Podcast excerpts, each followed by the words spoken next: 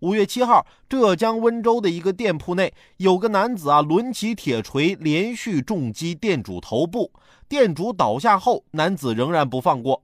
此前，行凶者的儿子玩耍时用石头击穿了一楼排水管，导致该店主店内装修受损，损失近万元。双方多次协商未果，再次协商的过程中，行凶者持铁锤猛击店主。本来就是协商赔偿就完事儿了。还可以因此让自己的孩子多懂点事儿，结果做出了暴力伤人的行径。这当爹的是想干脆坐牢一了百了啊！孩子走错了一小步，家长走错了一大步。有这种暴力的家长，孩子将来前景堪忧啊！有话好好说，别动手啊！前段时间呀，因为点小事儿，别人也差点跟我动手了。那天是跟同事一起吃火锅。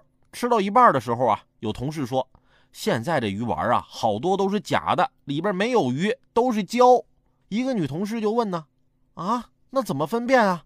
同事说：“拿一个往地上一扔，弹得高的那就是假的。”说完啊，我顺手抓起一个鱼丸，使劲往地上一摔，鱼丸就弹到旁边那桌的锅里了。